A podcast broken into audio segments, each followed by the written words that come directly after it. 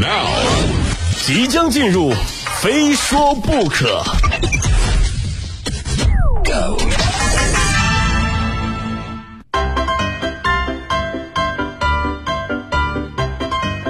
今夜鹏飞秀，欢迎来到今天的非说不可，我是鹏飞。怎么样呢？这两天是不是大部分小伙伴都返回了工作岗位？再次祝大家开工大吉，新的一年牛气冲天啊！可能有朋友问了，为什么每到年后大家啊，这个小伙伴们什么的啊，相互祝福的都是开工大吉，而不是开工快乐？那这个就得问你自己了，你快乐吗？你快乐吗？我很快乐。但我不快乐啊！重新回到工作岗位，坐在电脑前，哎，我的开机密码是多少来着？我是做什么工作的？那难道我每天的工作不是躺在沙发上玩手机吗？嗯，玩手机啊！注意了，朋友们啊，这里要警告各位，长期低头玩手机，相当于脖子负重五十斤。今年春节期间呢，江苏省中西医结合医院门诊接诊量排名第一的是骨伤科。医生表示啊，患者们大多是因为坐姿啊、睡姿有误，或者说长期低头玩手机导致的脊椎错位，才引起各处的疼痛。另外，医生提醒了，长期低头玩手机啊，相当于脖子负重五十斤，大家平时要多注意，哎，扭一扭这个腰部啊，放松一下脊柱啊。大家什么感受？什么感受啊？反正我看完这条新闻，我真的是出了一头冷汗。幸好刚刚我们说了嘛，对吧？啊，我都是我都是躺着玩手机的哈。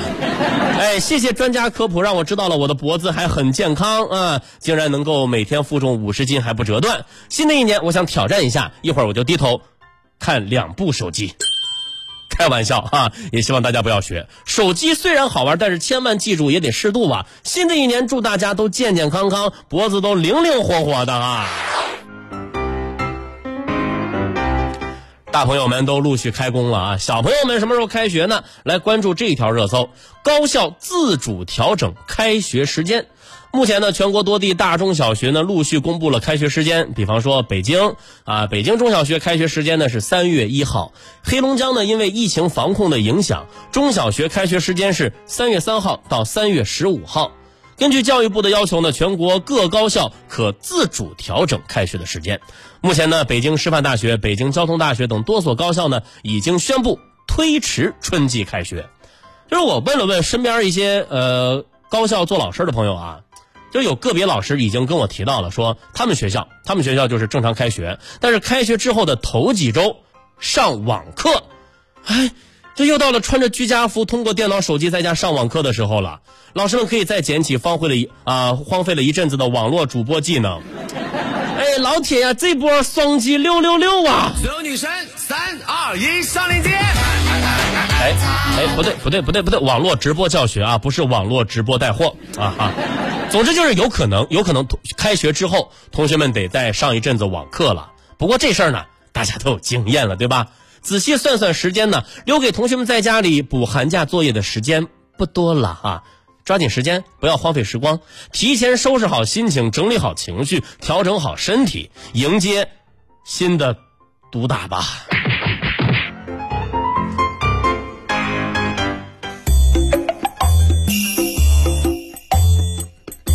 而说到开学了，突然想起个事儿啊，诸位学生党们，今年还能收到压岁钱吗？啊，都收到多少了呢？对不对？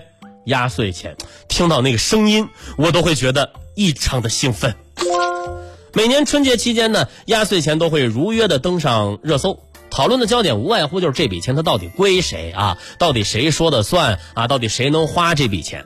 我看到微博上有一张热搜图片，让我很欣慰啊！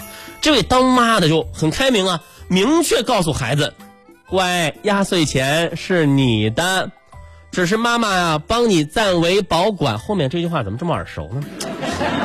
不过这位妈妈做事还是挺讲究啊，让孩子自己写了一张收条啊，收条这么说的：今日收到王新宁小朋友压岁钱两千七百元，由妈妈代替保管，在王新宁十八岁的时候全部归还。存款人王新宁。保管人妈妈，这是孩子写的。你看孩子这个作文水平不错呀啊，言简意赅，简单明了。就我能想象到孩子拿着这张收条开心的样子。但是我仔细看了看收条，就我发现有点不太对劲儿哈。由妈妈代为保管，在孩子十八岁的时候全部归还。您听上去没问题，对吧？但是这个全部的不，它不是部队的不，就它不是正常那个全部的不，而是不给的不。也就是说啊，等孩子到了十八岁，妈妈也不会还给他。他还只是一个孩子，对吧？他还只是一个孩子，为什么要这样教育他？小朋友，你知道什么叫做差之毫厘，谬以千里了吗？你说这当家长也是啊。我现在，我现在就收回刚刚夸你的话，这什么意思？这是啊？你说你等到孩子十八岁的时候，你给他一个教训吗？漂亮啊，干得漂亮啊！不过小朋友也不要着急。鹏飞叔叔告诉你啊，根据《中华人民共和国民法典》第一百四十七条的规定，基于重大误解实施的民事法律行为，行为人有权请求人民法院或者仲裁机构予以撤销。孩子，叔叔只能帮你到这儿了，加油！孩子太可怜了啊，小小的年纪就经历了合同诈骗。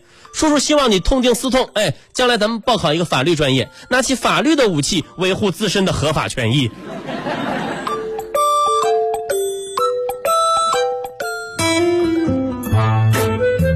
你说这孩子太不容易了啊，不容易不容易啊！但是成年人的世界又哪里有容易二字呢？近日呢，浙江杭州街头有一男子站在马路中间啊，不顾往来车流，十分危险。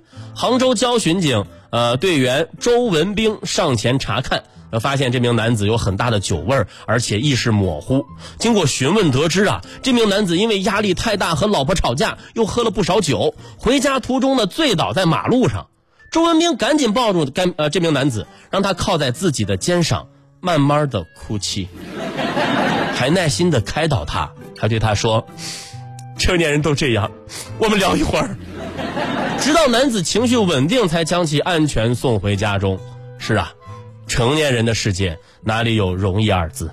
无外乎就是容易胖，容易丑，容易穷，容易脱发。不过话说回来啊，哪个成年人没有崩溃的时候，对不对？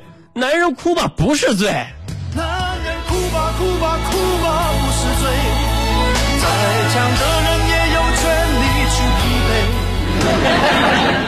哭吧哭吧不是罪啊！但是咱们有一说一，您坐在马路中间哭，这像什么话啊？你就不怕上一秒你哭，下一秒你们家人为你哭吗？对吧？有什么事儿咱们努努力自己扛起来，再难过也不能妨碍公共交通秩序，对不对？所以我建议，我建议啊，安慰完之后，咱们该罚款罚款，该处理处理，就不能说只要一崩溃你就蹲在马路中间，对吧？要是心里真犯堵，就听广播九五五，每天晚上七点半。你发留言我也不理你啊。